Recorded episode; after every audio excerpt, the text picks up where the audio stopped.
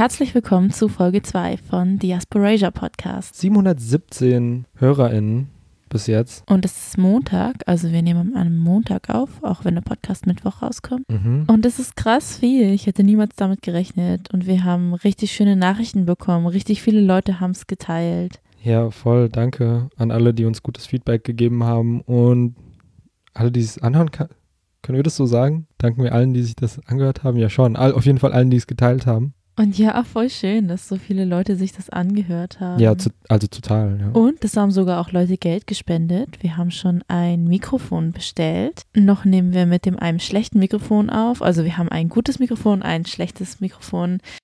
Bei dem einen mussten wir sogar das Kabel gerade antapen, weil ähm, ja das Kabel immer rausgefallen ist. Also so richtig professionell sind wir hier unterwegs. Ja, und ich finde diese Anzahl an Menschen einfach voll krass. 700 Leute, die sich dafür interessieren, was du zu sagen hast, wenn du dir das vorstellst, Mhm. dass die alle in einem Raum sind und dir zuhören. ja, irgendwie schön. Auf der anderen Seite auch Druck. Letztes Mal konnte ich noch so sprechen und war, ja, keine Ahnung, hören sich das 50 Leute an vielleicht, dann wäre das cool.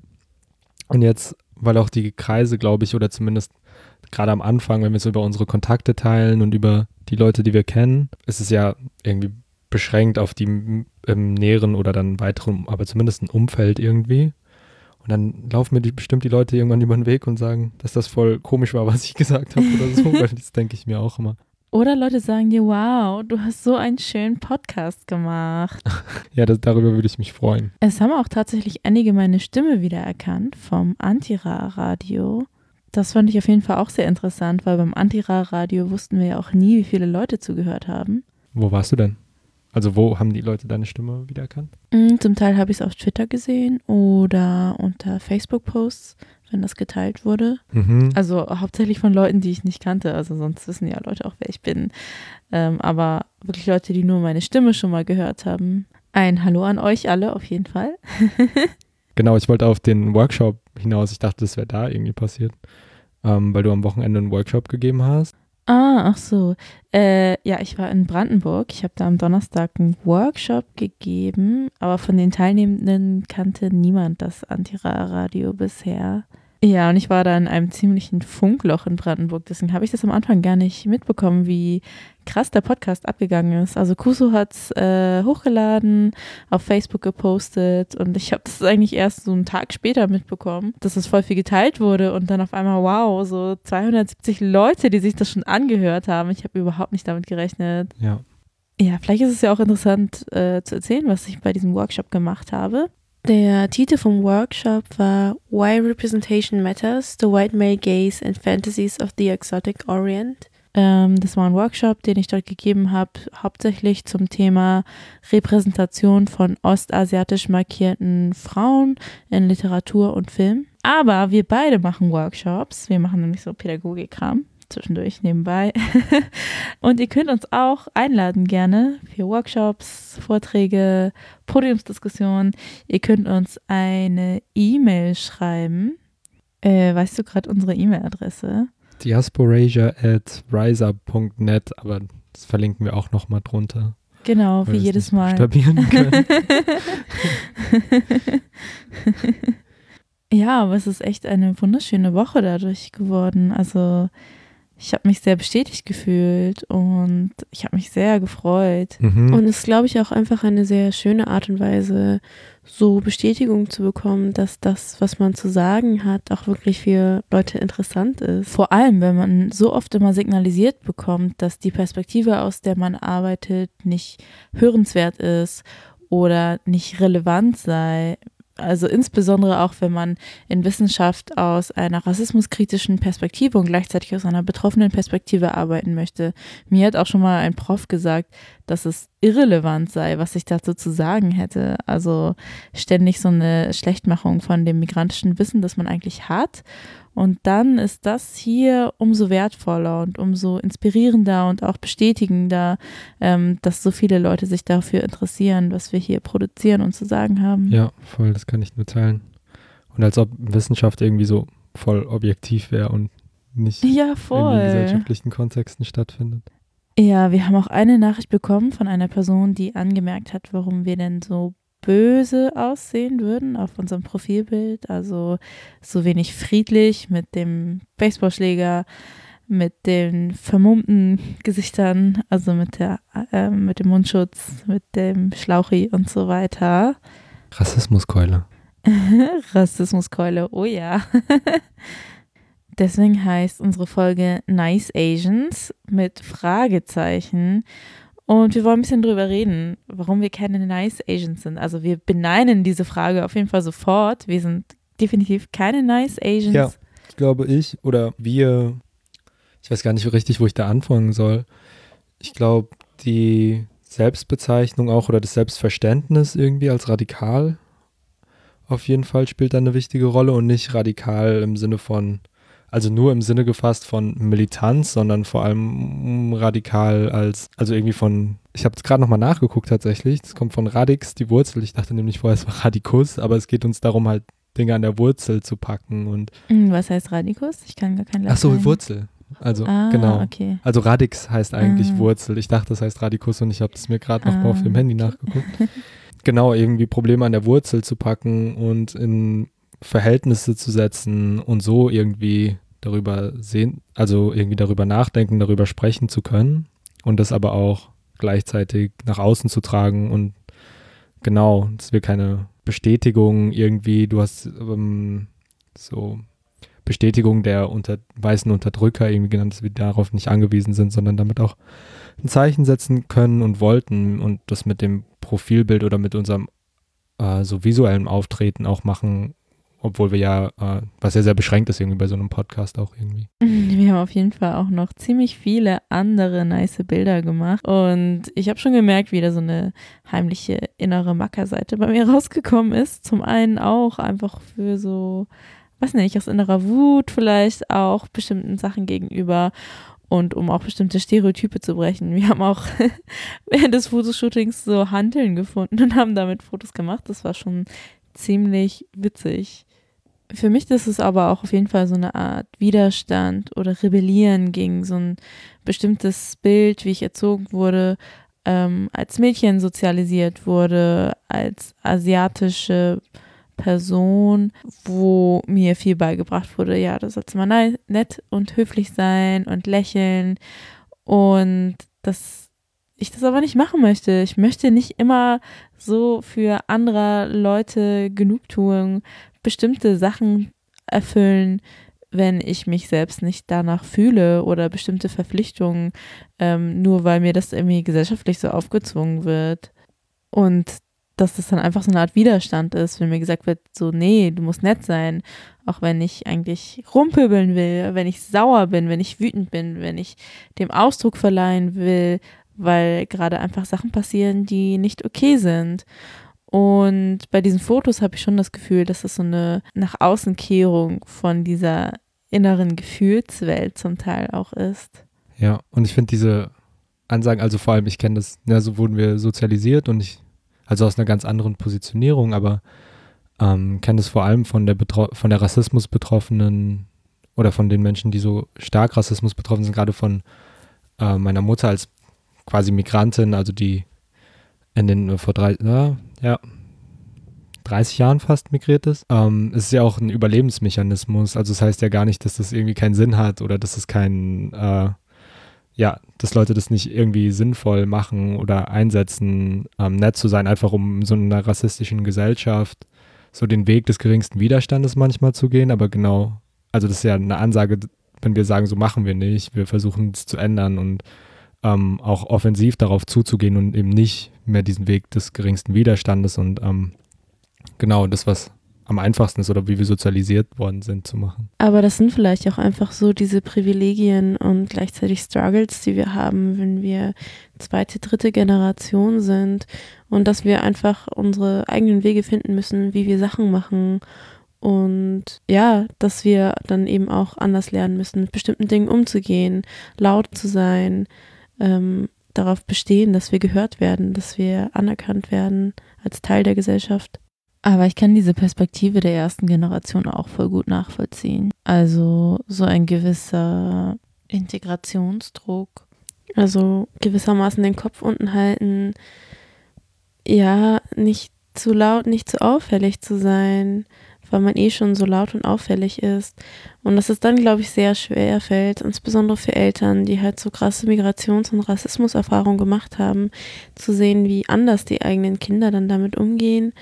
Und besonders, wenn dieser die Umgangsweg, diese Umgangsstrategie sehr radikal ist und es einfach so gegen ein bestimmtes Schutzempfinden geht, dass Personen mit Migrationserfahrungen in Deutschland irgendwann aufgebaut haben, einfach um klarzukommen und dass dieses Schutzempfinden sich auch auf die eigenen Kinder ausweitet, weil natürlich wollen Eltern auch, dass denen nichts passiert. Ja. Zum einen, ja, dieses Schutzbedürfnis und also ich habe ja nie die Erfahrung gemacht, dass es mir, also ich habe keine Migrationserfahrung gemacht, ich habe nie die Erfahrung gemacht, dass es mir irgendwo schlechter geht als da, wo ich jetzt bin, weil ich hier sozialisiert wurde, auch, also auch räumlich habe ich gar nicht so viel Distanz hinter mir gelassen quasi von, also ich bin hier in der Gegend aufgewachsen quasi, war nie länger als ein halbes Jahr jetzt weg oder so, also ich bin noch nie irgendwie aus diesem, weg von diesem Ort gegangen mit dem Gedanken, irgendwo anders geht es mir dauerhaft besser oder sowas.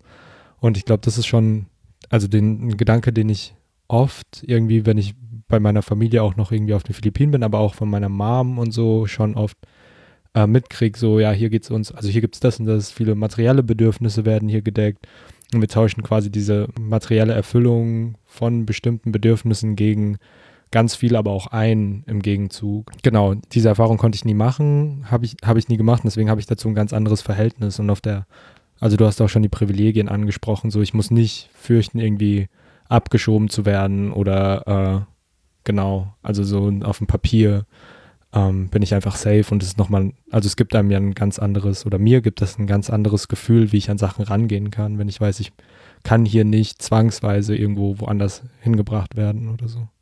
Ja, ich glaube aber auch, dass wir das nutzen müssen, dadurch, dass wir diese Privilegien haben, dass wir dadurch die Chance haben, bestimmte Sachen umzusetzen.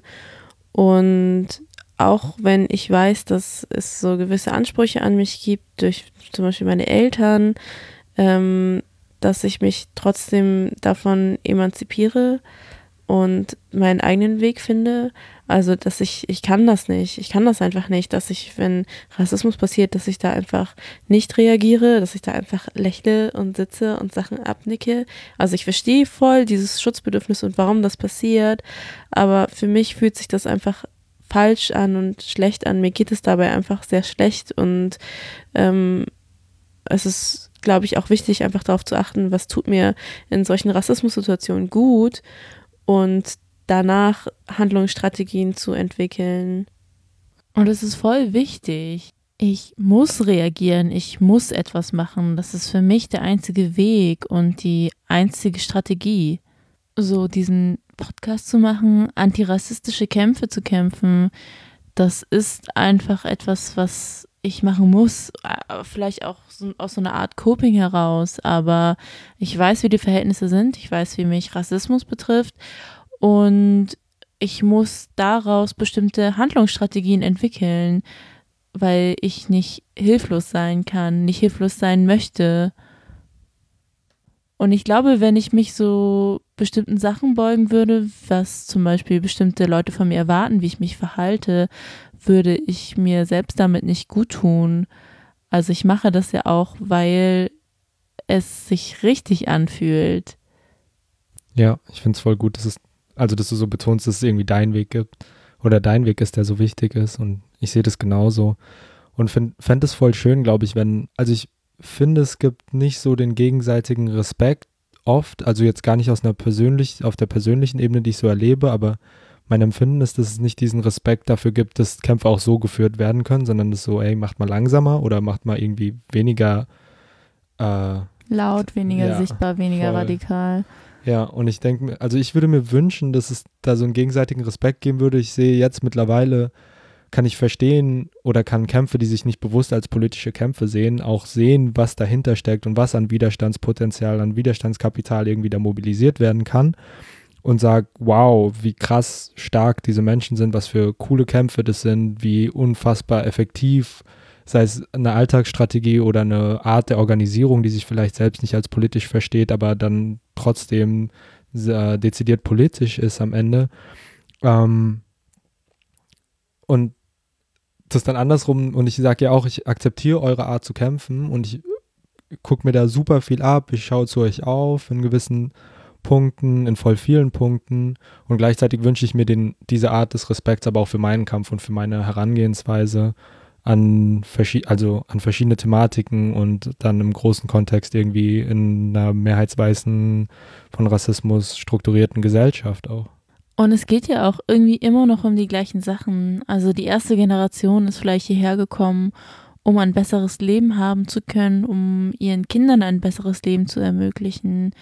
Und was wir ja machen, sind Kämpfe für eine bessere Zukunft. Also es klingt super kitschig, aber wir wollen ja nicht, dass die nächsten Generationen, unsere Kinder vielleicht oder alle, die nach uns kommen, die gleichen Struggles haben, die wir jetzt gerade haben. Und wir müssen ja irgendwie vorwärts gehen und dafür brauchen wir, naja, eine gewisse Radikalität und gewisse politische Kämpfe, um ähm, dahin zu kommen, wo wir hingehen wollen. Das alles passiert ja auch nicht von alleine. Also immer, wenn wir große Veränderungen in der Geschichte, in der Gesellschaft hatten, lag es an Menschen, die radikal gekämpft haben, radikale Politik gemacht haben. Und es gab immer Menschen, die das kritisiert haben und dann im Nachhinein vielleicht dann die verbürgerlicht haben. Ich weiß nicht, ob man das so sagen kann. Also wenn man zum Beispiel anguckt, wer heutzutage Black Lives Matter kritisiert, aber gleichzeitig Martin Luther King zitiert, das ist schon ziemlich sel seltsam. Also damals wurde er ja auch schon als radikal angesehen. Ähm, und da würden irgendwelche weißen Liberalen nicht auf die Idee kommen, ihn zu zitieren. Aber jetzt heute mit einem gewissen Abstand ähm, passiert das und gleichzeitig wird eine Bewegung, wo es um ähnliche Dinge geht, für ihre Radikalität kritisiert. Ja, same. Ich finde es auch komisch, warum dann so auch Menschen, die Repressionen abkriegen gerade oder so, dann so einfach rausgestellt werden oder aus bestimmten Kämpfen so in der Bürgerlichkeit so exkludiert werden. Und gleichzeitig wird aber zu so Leuten irgendwie aufgesehen wie irgendwie Martin Luther King, in vielen Kreisen auch so Malcolm X oder so, ne? Das sind halt alles irgendwie Personen, die so auf Fahndungslisten standen, krasse Repressionen innerstaatlicher Organe und aber auch also paramilitärischer Organisationen, so rassistischer Organisationen abbekommen haben. Und es dann so, das sind irgendwie die Helden und Heldinnen von einer bestimmten Befreiungsbewegung, aber diese Befreiungsbewegungen, die gerade stattfinden oder so, die werden dann in, in einer bürgerlichen Gesellschaft vielleicht nicht so gelesen oder das dann so, dann ist ein bestimmter Grad an Radikalität oder sobald diese Personen von Repressionen betroffen sind oder so, ist dann so, ah, okay, nee, so doch dann nicht. Hm. Was ich mich vorhin oder als wir beschlossen haben, diese Folge zu machen,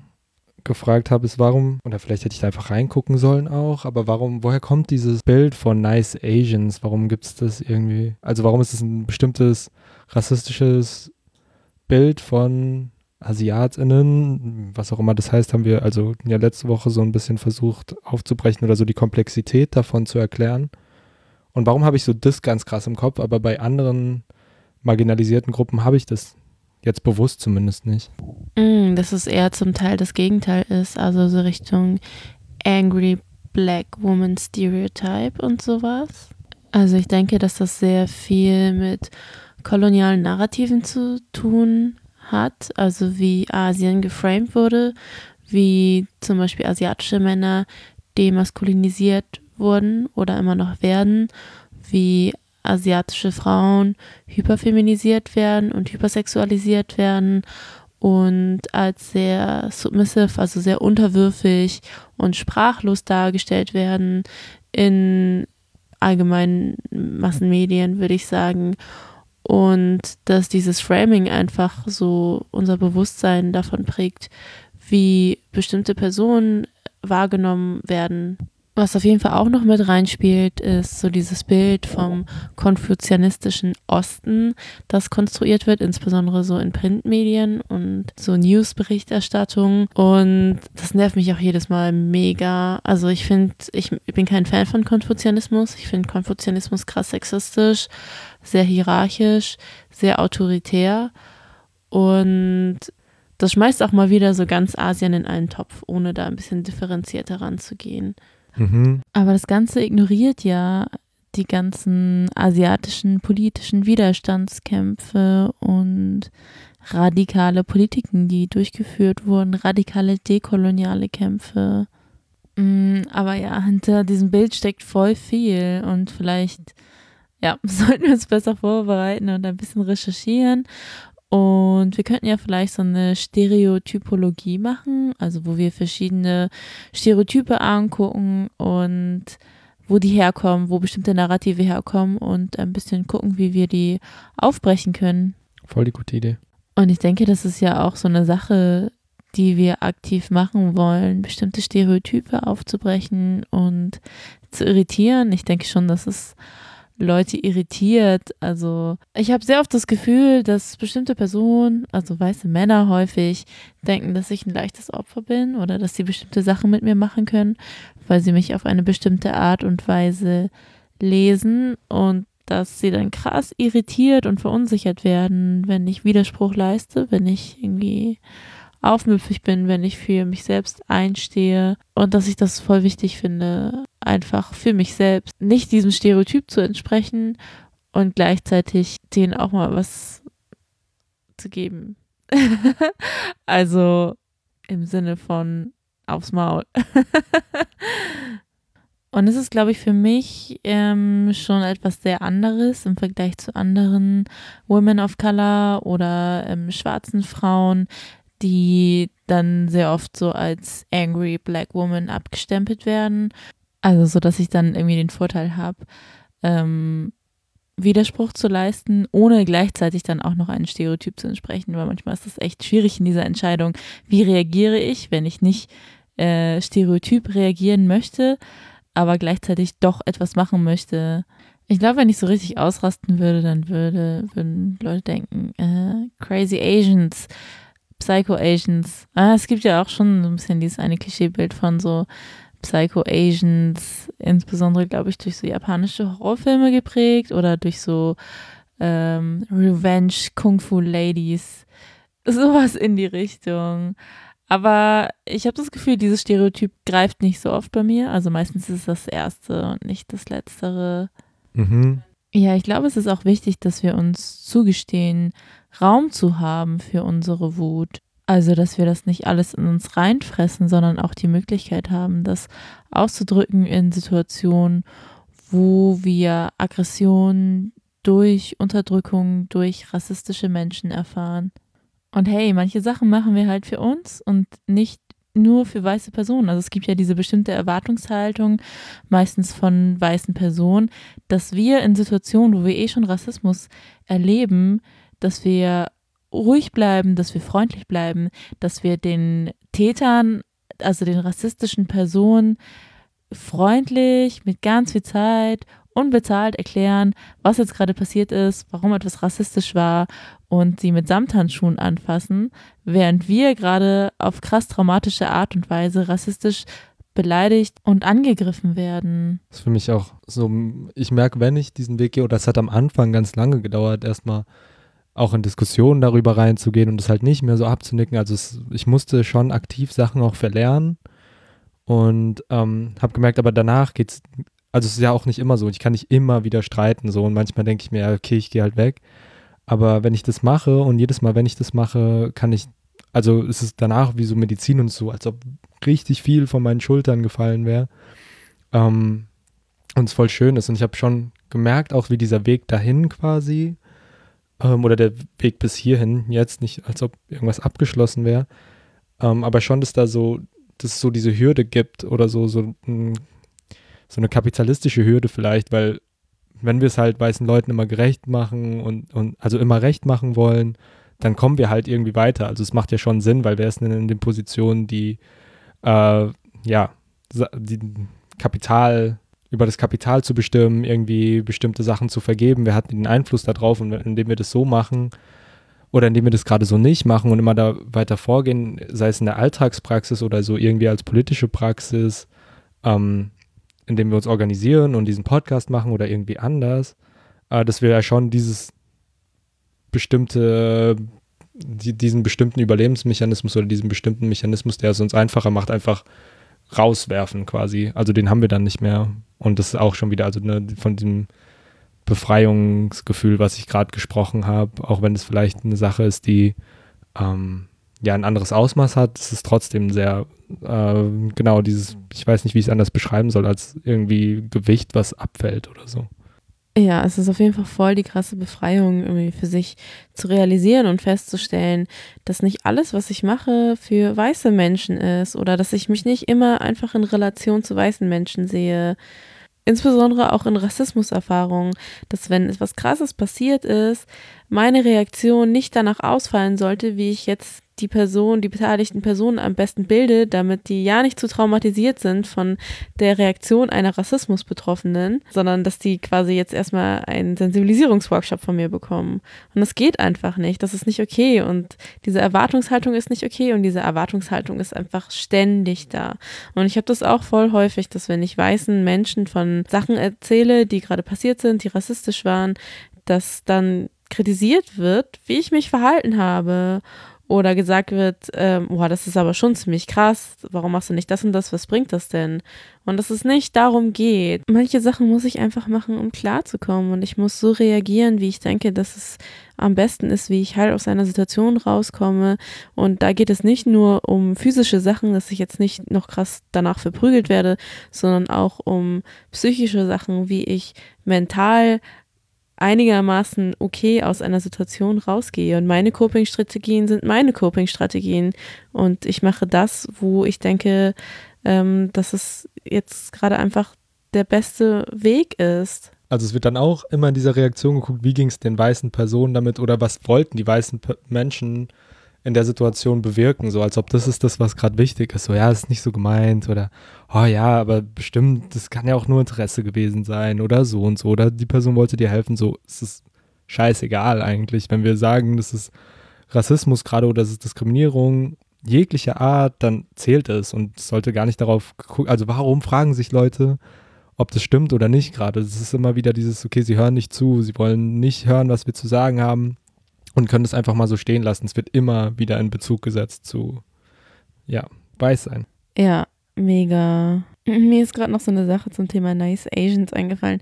Manchmal, wenn wir über solche Themen reden, habe ich so voll die Flashbacks mit so Erinnerungen aus Schulzeit, Kindheit und so weiter. Auf jeden Fall, ich, ganz furchtbar, in der Schule kam mal so ein Typ zu mir, so ein White Dude, der mich gefragt hat, ob ich seine Mathehausaufgaben machen kann. Und einfach so richtig bescheuert. Ich war schon immer so richtig schlecht in Mathe und der hat einfach angenommen, dass ich gut in Mathe bin, weil er mich als Asian liest und dass ich so nett bin, das zu machen, weil ich nice Asian bin und geht dann einfach zu mir und fordert das quasi. Also das geht einfach gar nicht. Ich hätte ihm mal irgendwie so sein Buch über den Kopf hauen sollen. Ich habe auch eine Geschichte dazu in der, ich weiß nicht mehr, in der dritten oder vierten Klasse. Irgendwann gab es so einen Förder, Kurs quasi für besonders begabte Mathe-SchülerInnen. Und da habe ich auf keinen Fall dazu gehört. Ich habe seit immer, also seit ich mich erinnern kann, fiel mir Mathe unfassbar schwierig. Auch in der Grundschule, wo mir viele Sachen ziemlich einfach fehlen, habe ich, also wenn ich mich noch überhaupt so daran erinnern kann. Ähm, aber Mathe ist präsent in meinem Leben als große Herausforderung und egal, ob ich mich hingesetzt habe oder nicht, es hat nicht so wirklich funktioniert, deswegen habe ich mich meistens gar nicht hingesetzt. Und gelernt auf jeden Fall wurde ich dann in diesen Förderkurs gesetzt und das Schlimmste war nicht nur, dass er irgendwann vor der Schule angefangen hat, das heißt, ich hatte zusätzlich noch einen Förderkurs, sondern auch, dass ich nie irgendwas verstanden habe, was da drin passiert ist. Ähm, und immer als letztes mit den Aufgaben fertig war. Es gab immer so Preise für die ersten, die fertig waren, die ersten fünf oder so, haben dann das und das bekommen, irgendwie als Ansporn, um was zu machen. Und ich habe nie irgendwas verstanden. Das war, ja, ganz schrecklich. Ich weiß nicht, warum ich die Lehrerin dem ausgesetzt hat. Oh nein, ist so richtig schlimm. Oh Gott, mir fallen auch immer noch mehr Sachen ein, noch mehr Geschichten. Es gibt einfach so viel. Ich hatte auch mal, das war auf dem Gymnasium, ich habe eine neue Mathe-Lehrerin bekommen. Ähm, ich überlege gerade, ob ich den Namen sage. Nee, wir nennen sie mal Ortrud. Eine weiße ältere Dame. Auf jeden Fall Ortrud hatte schon einmal eine chinesische Schülerin.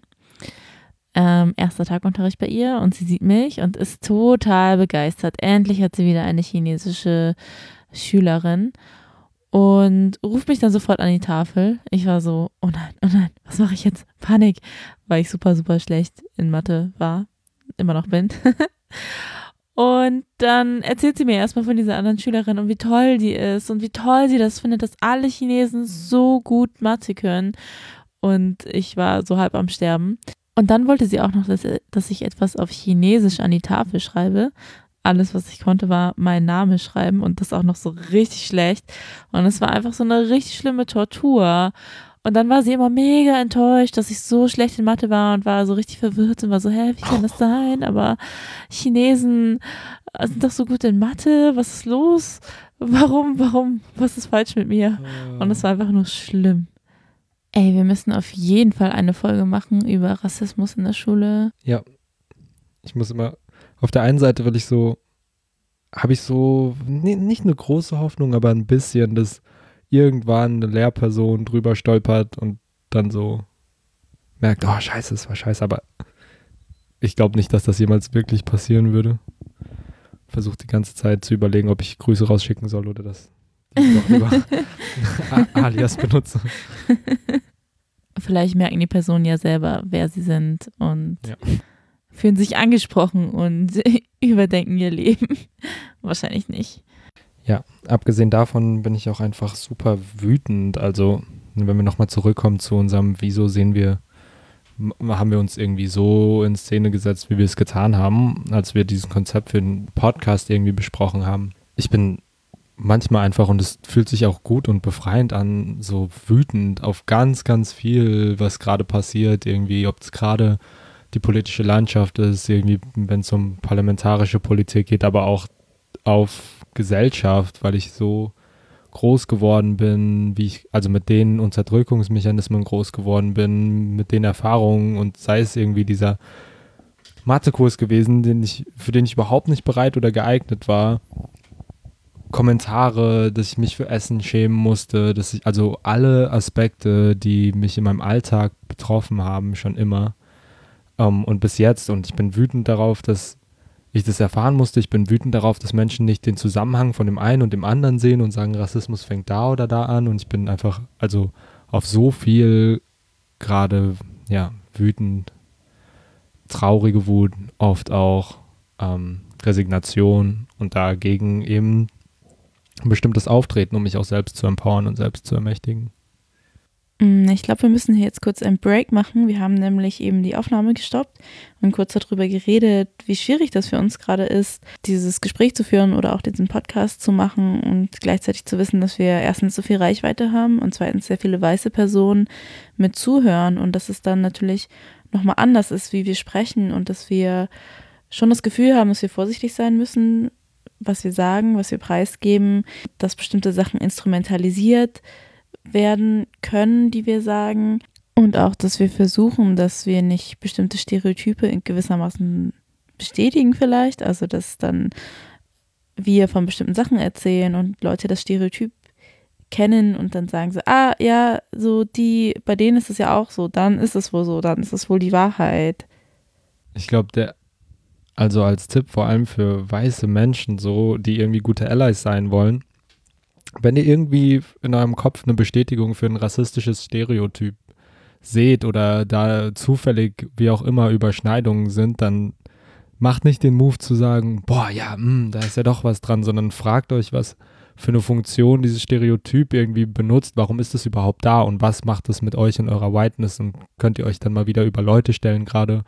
Oder geht es euch wirklich gerade um die Sache, also genau so die Erfüllung der Funktion. Ja, fragen oder so, dann müssten wir uns, glaube ich, diese, also wenn wir wissen, wir haben nur coole Allies, die sich das anhören und das so machen irgendwie, dann könnte ich darüber sprechen, aber so ist es schwierig.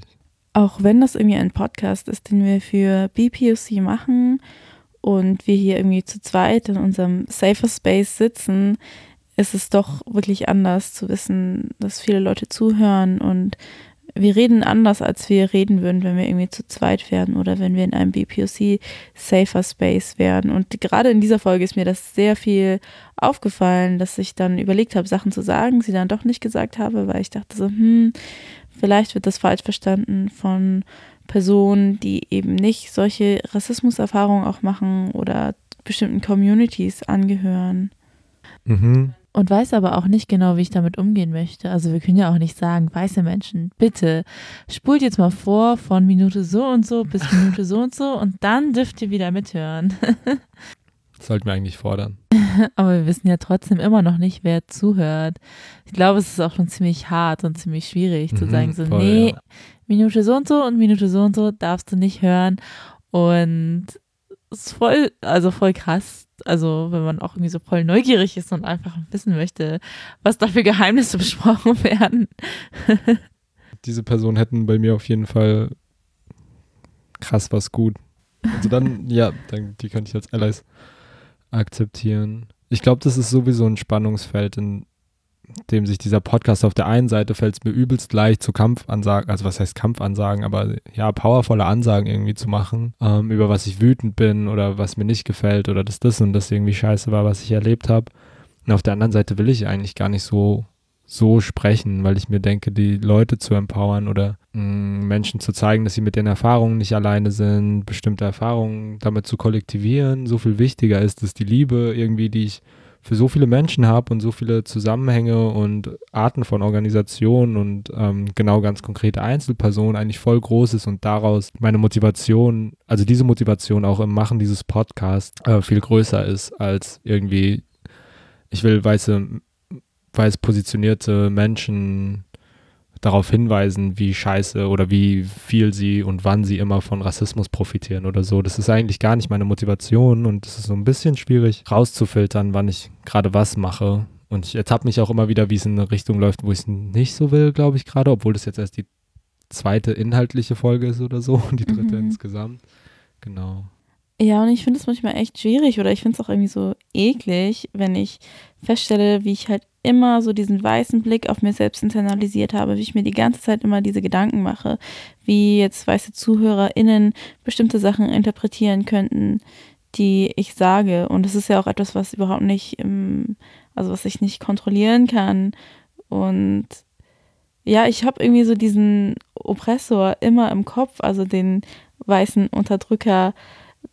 Und und eigentlich ist es dieser internalisierte weiße Blick ja auch so eine Coping-Strategie, also um Rassismus-Situationen zu vermeiden, ähm, immer zu wissen, was weiße Personen denken, um sich selber zu schützen. Aber gleichzeitig entfernt sich das, entfernt mich das richtig krass von mir selber. Also, dass ich merke, dass ich so sehr mit den anderen also mit weißen Menschen beschäftigt bin und deren Außenwahrnehmung von mir selbst, dass ich so wenig Zeit und Energie übrig habe zu gucken, wie geht es mir in mir selber, also wer bin ich, wie geht es mir, was brauche ich, was fühle ich gerade. Hm, ja, ich glaube, indem wir darüber gerade sprechen, machen wir aber schon ganz viel auf und schaffen voll die gute Grundlage, irgendwie ähm, zu gucken, wo wir mit so einem Podcast hingehen können. Oder? Also ja. Also weißt du so ein bisschen, was ich meine? Ja. Ich, ich, ich habe das Gefühl, ich kann es gerade nicht aussprechen. Mhm. Ja, vielleicht schreibt ihr uns doch einfach als ZuhörerInnen. Wir freuen uns auf Nachrichten von euch über E-Mail. Ihr habt unsere E-Mail-Adresse oder soziale Netzwerke, weil das Thema auch so ein bisschen schwierig ist und ähm, wie sich das für euch anfühlt, würde uns auf jeden Fall interessieren. Also wir haben einige Kommentare bekommen von weißen Menschen sehr nette Kommentare, sehr ja, anerkennende und unterstützende Kommentare. Aber trotzdem ist dieses Projekt eins, das hauptsächlich für BPOC-identifizierende Personen da sein soll. Und natürlich ist es voll schön und äh, voll in Ordnung, wenn weiße Menschen hier zuhören und auch Sachen lernen. Aber in erster Linie soll es darum gehen, dass wir hier quasi so einen Space aufmachen, wo wir Austausch haben können, wo wir Themen anstoßen können und miteinander reden, diskutieren können äh, innerhalb von Communities, ähm, wie wir uns befreien können, wie wir unser Leben in einer Gesellschaft, die rassistisch ist, besser gestalten können, wie wir Widerstandskämpfe kämpfen können. Ja, und ich merke gerade schon wieder, dass ich äh, diesen äh, die weiße Unterdrückerperson in meinem Kopf habe, die dann sagt so, ja, aber solche Diskussionen muss man ja auch mit weißen Menschen führen. Ihr könnt doch nicht immer alles nur untereinander führen. Und ich finde es voll wichtig hier zu sagen, dass die meisten Debatten werden immer in weißen Kontexten mit weißen Menschen geführt. Und es ist wirklich so selten, dass wir diese Räume für uns haben, ähm, wo wir wirklich solche Gespräche führen können. Deswegen ist es auch so wichtig, dass es irgendwie ein Podcast ist, der explizit für eine Gruppe von Betroffenen an eine Gruppe von Betroffenen geht. Ja, ihr müsst halt nicht alles haben. so. ja, genau. Also so, wenn weiß positionierte Menschen dann auch diese Spaces haben wollen, weil ihnen alle anderen Spaces auf dieser Erde nicht reichen. Ja. Gleichzeitig möchte ich jetzt aber auch erstmal noch so einen Shoutout machen an all die Personen, die selber von Rassismus betroffen sind, aber diese Rassismus-Sensibilisierungsarbeit mit äh, TäterInnen machen, das ist voll die krasse Arbeit. Das ist so anstrengend.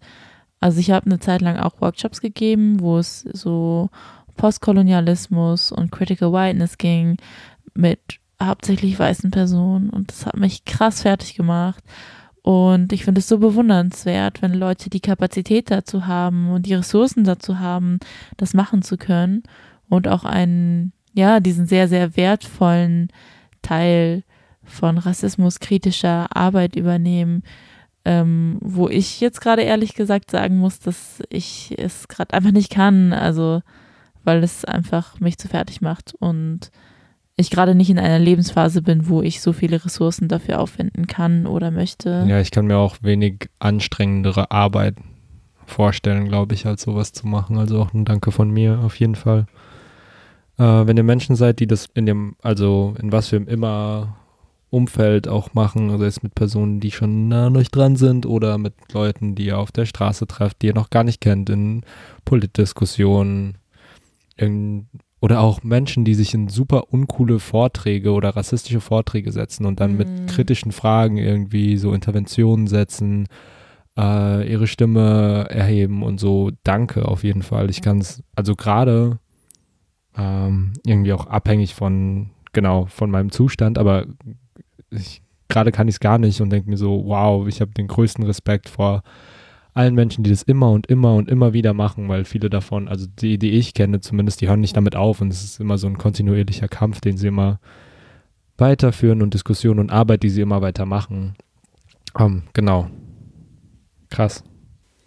Ja, ich habe gerade auch nochmal drüber nachgedacht, wie das bei mir ist. Ich glaube auf jeden Fall, ich plane sowas nicht. Also ich plane nicht in bestimmte Veranstaltungen reinzugehen, wo ich weiß, dass die rassistisch sind, Inzwischen habe ich vielleicht so viel Selbsterhaltungstrieb erlernt, mich selbst zu schützen, dass ich sowas nicht mache. Aber wenn ich irgendwo bin, dann ja, pöbel ich schon manchmal rum. Ich habe mir einen Plan für dieses Jahr gemacht.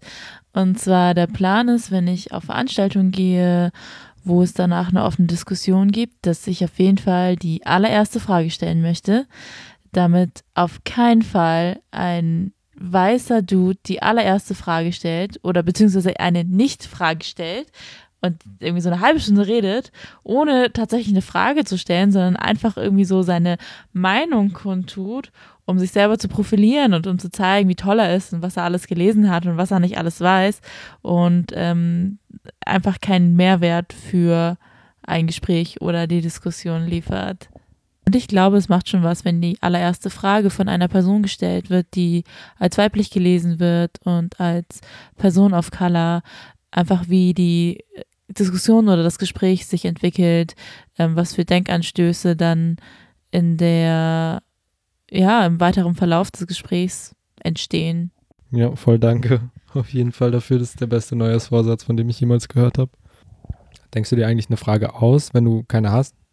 ja, manchmal stelle ich schon nicht die besten Fragen, wenn mir nicht schnell genug eine einfällt oder ich stelle eine Frage, wo ich mir eigentlich ne, die Antwort schon einigermaßen denken kann, aber wo ich es spannend finde, ähm, eine Diskussion anzustoßen in einem bestimmten Raum oder bestimmte Dinge anzumerken. Ja, manchmal ist es natürlich auch super awkward, wenn du die erste Frage stellen willst und nicht schnell genug bist, dir was Kluges auszudenken und dann musst du halt so aufstehen, in so ein Mikrofon sprechen und alle gucken dich an und so. Aber dann denke ich mir auch immer so, ja, diese ganzen White Dudes, die können das auch. Und ich stelle mir dann einfach vor, ich bin so ein White Dude, die ganze Welt liebt mich. Äh, auf jeden Fall gehe ich davon aus, dass die ganze Welt mich liebt und ich habe so das Selbstvertrauen zu wissen, dass ich nur mittelmäßig sein muss, aber trotzdem als hervorragend angesehen werde. Wow. ich habe sowieso immer schon das Ding in so Runden, oh, bei so Diskussionen noch ganz krass. Also ja, voll danke dir auch an der Stelle, dass du sowas machst. Ich denke mir, die Leute starren mich eh schon den ganzen Tag an und dann stehe ich noch auf und mache, dass die Leute mich anstarren irgendwie in so einem Rahmen. So, oh nein. Aber für mich ist es auch schon etwas, was ich mir richtig krass antrainieren musste. Also ich hatte richtig lang voll so Schwierigkeiten ähm, mit sehr viel Schüchternheit, dass ich nicht richtig mit fremden Menschen reden konnte und es sehr schwierig fand, auf Menschen auch zuzugehen. Und ich, ja, also ich musste echt so stufenweise dran arbeiten und ähm, ich freue mich eigentlich auch, dass ich sowas inzwischen machen kann. Aber gleichzeitig schaffe ich mir auch Bedingungen, wo es okay ist, sowas zu machen. Also ich gehe zu solchen Veranstaltungen nicht alleine. Ich nehme Leute mit, die ähm, ja ähnlich denken wie ich, würde ich sagen, oder Kritik an ähnlichen Punkten finden würden. Und es fällt mir auf jeden Fall einfacher dadurch, dadurch, dass ich weiß, dass ich äh, Support habe durch die Freundinnen, die mir den Rücken stärken, ähm, dass ich nicht komplett alleine dastehe im Notfall mit dem, was ich sage. Und ja, ich glaube, das ist ein sehr gutes Umfeld, um sowas auch mal auszuprobieren, wenn du, also ne, kannst ja auch ganz viele Leute mitnehmen und ähm, dann seid ihr so als POC, BPOC-Gang dort und könnt bestimmte Sachen ansprechen und ähm, füllt den Raum ja auch auf eine bestimmte Art und Weise.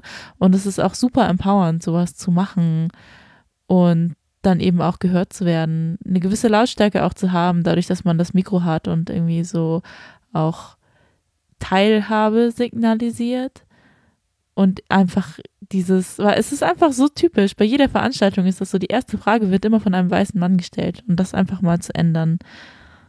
Du bist doch eigentlich auch mega krass unterwegs. Also du wirst ja auch zu Podiumsdiskussionen eingeladen und die wird so eine gewisse Sprecherinnenrolle zugeschrieben, ähm, Expertin für migrantisches Wissen zu sein, äh, etwas zu sagen zu haben und ja.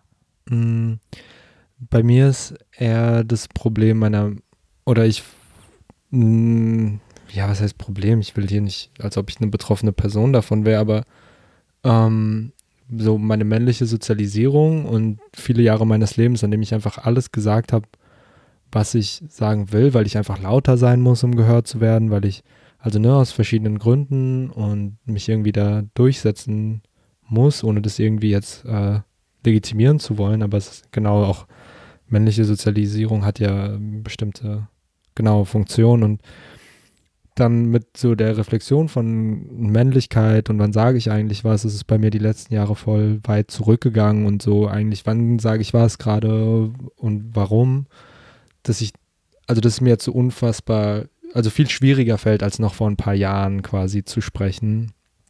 Genau, und es kommt immer auf das Umfeld, also du hast ja auch gerade gesagt, auf das Umfeld an, wie welche Personen sitzen gerade neben mir, welche Personen, sitz, Personen sitzen vor mir und haben so meinen, also stärken meinen Rücken quasi, wenn eine Frage kommt, die ich gar nicht hören will oder die mich auch irgendwie angreifen könnte oder wenn ich verunsichert bin, muss ich dann Angst haben, dass diese Person irgendwie gerade denken, oh nee, was, was ist das für ein Mensch da vorne? Oder habe ich welche, die da, ähm, ja, mich supporten, so egal, was jetzt in dieser Podiumsdiskussion passiert oder so. Und das, genau, also sonst anders hätte ich es auch gar nicht machen können. Ich hatte den ganzen Tag durchgeht, ich konnte nichts essen, so, ich hatte die ganze, also mehrmals Panikattacken und ich war so voll durch an dem Tag.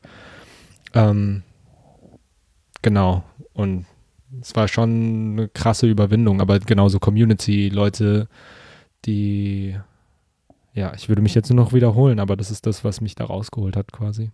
Wie ist das für dich in Räumen, die hauptsächlich männlich und weiß besetzt sind, also mit so Sprecherinnenpositionen einnehmen? Ich bin meistens leise dann so. Ich habe keine Lust mehr in so Konfrontationen reinzugehen, weil es meistens irgendwie darauf hinausläuft. Ähm, sei es in Räumen, die nicht sensibel sind, irgendwie Rassismus sensibel oder auch in Rassismus sensiblen Räumen dann. Ähm, weil gerade dann so, ey, warum reden die ganzen weißen Menschen hier gerade über Rassismus so? Ich muss damit jeden Tag klarkommen und jetzt machen die so ein Ding vor mir auf oder sowas.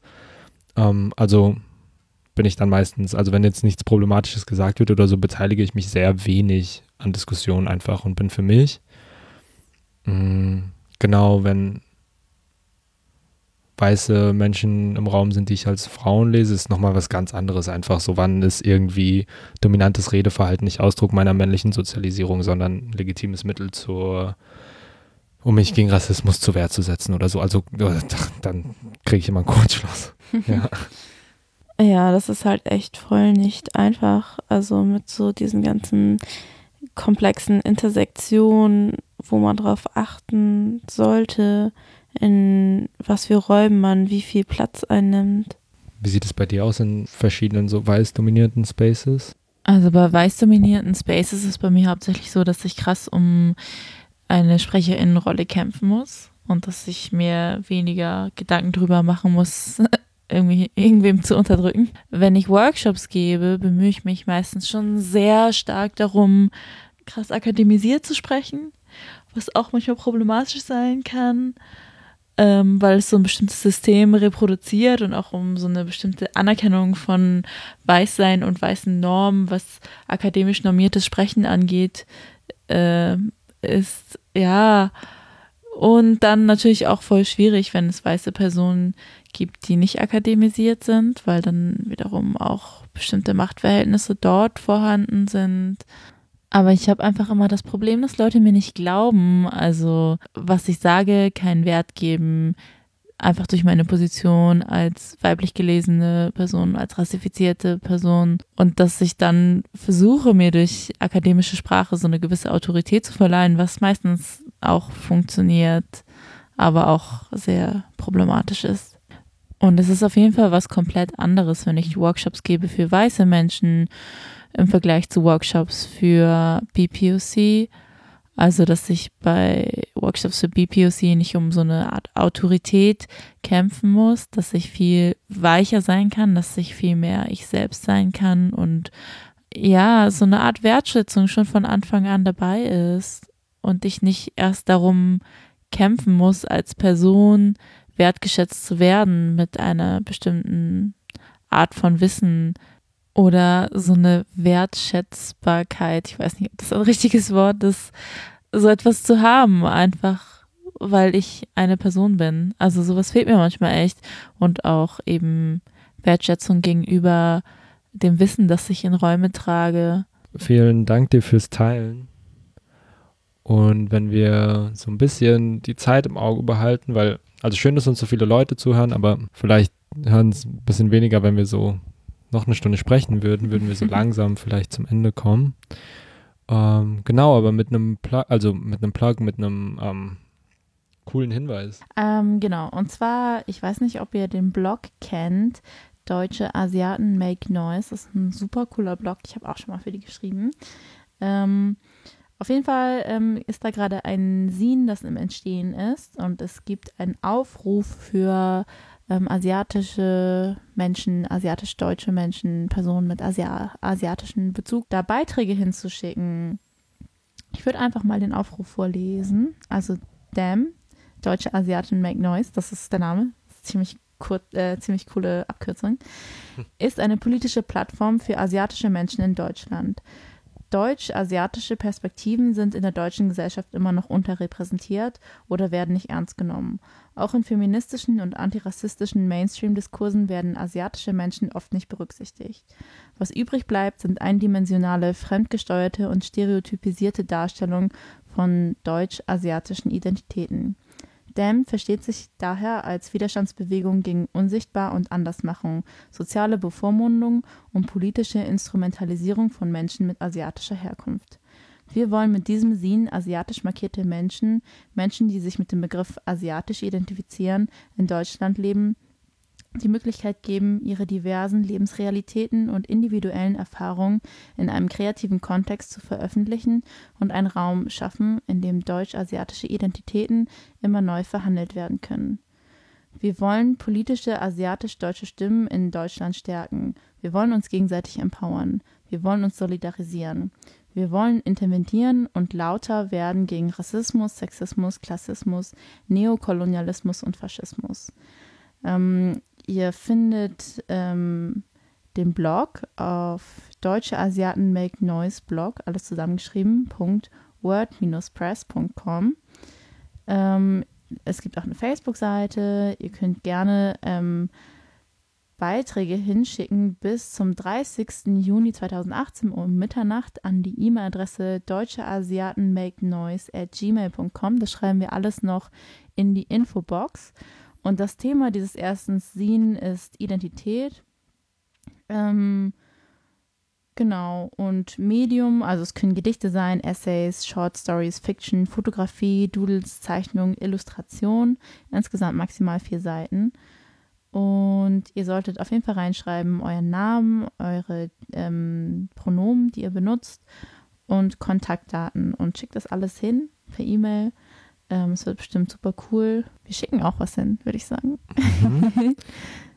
Und ich habe gerade überlegt, also ein richtig stabiler Aufruf. Ich habe überlegt, ob wir doch nochmal erklären sollten, was ein Sin ist, weil das, also ich habe das Gefühl, es ist ein sehr hippes Wort. Für. Mhm, möchtest für, du? Ja, also, oha, vielleicht weiß ich es am Ende gar nicht, aber ich verstehe äh, Sin als äh, kleines oder ne, nicht kleines, sondern kompaktes oder dünner gehaltenes äh, Magazin quasi. Mm, deswegen Sin von Ma Magazin. Mhm. War das richtig? Das, yeah, ja, voll. Okay. Wir machen auch noch ein bisschen Werbung für uns. Und zwar machen wir uns einen Instagram-Account.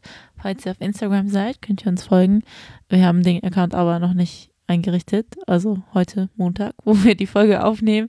Ähm, aber wir bringen die Folge ja am Mittwoch raus und bis dahin, denke ich, haben wir auch schon unseren Account und dann schreiben wir euch einfach in die Infobox, denke ich mal, rein, wie wir da heißen. Dann könnt ihr uns folgen, falls ihr noch mehr Diasporasia Content wollt. Und ihr könnt uns natürlich auch auf Facebook finden und uns auf Patreon finanziell supporten wegen unserer schlechten Mikros und schlechter Technik und so weiter. Vielleicht gibt es demnächst dann auch mal bessere Qualität und so. Technisch zumindest. Inhaltlich bleibt es bei Gepöbel oder wissenschaftlich fundiertem Gepöbel manchmal. Danke an euch alle für eure Unterstützung.